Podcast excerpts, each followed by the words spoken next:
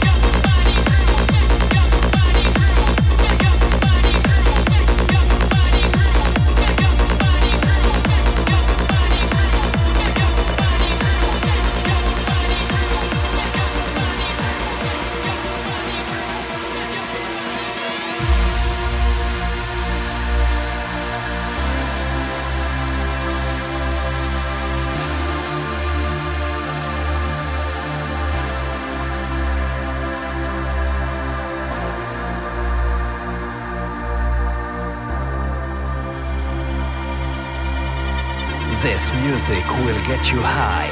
This is Uplifting Mind with Andy J.